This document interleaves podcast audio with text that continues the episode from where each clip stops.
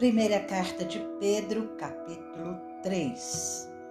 Igualmente vocês, esposas, estejam sujeitas, cada uma a seu próprio marido, para que, se ele ainda não obedece à palavra, seja ganho sem palavra alguma por meio da conduta de sua esposa, ao observar o comportamento honesto, cheio de temor que vocês têm que a beleza de vocês não seja exterior, como tranças nos cabelos, joias de ouro e vestidos finos, mas que ela esteja no ser interior.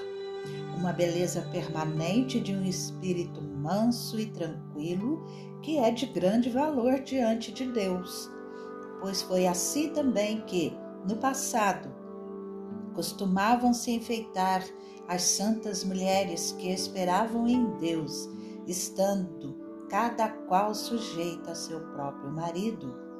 Foi o que fez Sara, que obedeceu a Abraão, chamando-o de Senhor, da qual vocês se tornaram filhas, praticando bem e não temendo perturbação alguma.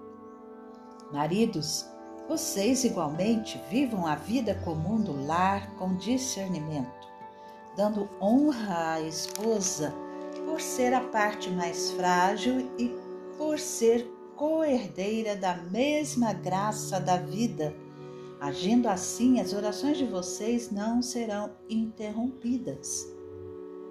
Finalmente, tenham todos o mesmo modo de pensar, sejam compassivos, fraternalmente amigos, misericordiosos, humildes. Não paguem mal com mal, nem ofensa com ofensa. Pelo contrário, respondam com palavras de bênção, pois para isto mesmo vocês foram chamados, a fim de receberem bênção por herança Pois aquele que quer amar a vida e ter dias felizes, refreie a língua do mal e evite que os seus lábios falem palavras enganosas. Afaste-se do mal e pratique o bem.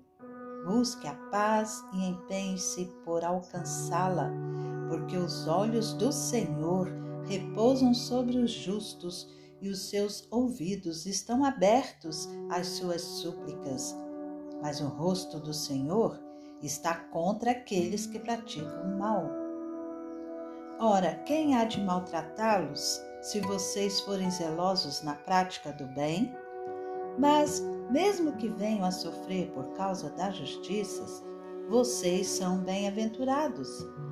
Não tenham medo das ameaças, nem fiquem angustiados. Pelo contrário, santifiquem a Cristo como Senhor no seu coração, estando sempre preparados para responder a todo aquele que pedir razão da esperança que vocês têm. Mas façam isso com mansidão e temor, com boa consciência, de modo que, naquilo em que falam mal de vocês, fiquem envergonhados esses que difamam a boa conduta que vocês têm em Cristo porque, se for da vontade de Deus, é melhor que vocês sofram por praticarem o bem do que praticando o mal.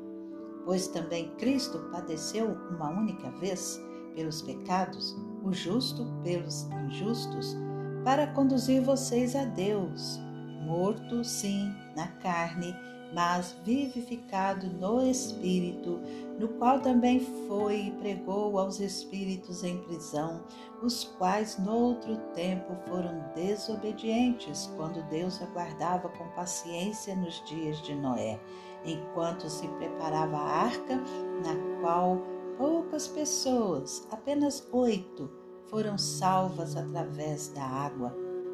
O batismo que corresponde a isso agora também salva vocês, não sendo a remoção das impurezas do corpo, mas o apelo por uma boa consciência para com Deus, por meio da ressurreição de Jesus Cristo, que, depois de ir para o céu, está à direita de Deus, ficando-lhe subordinado anjos, potestades e poderes.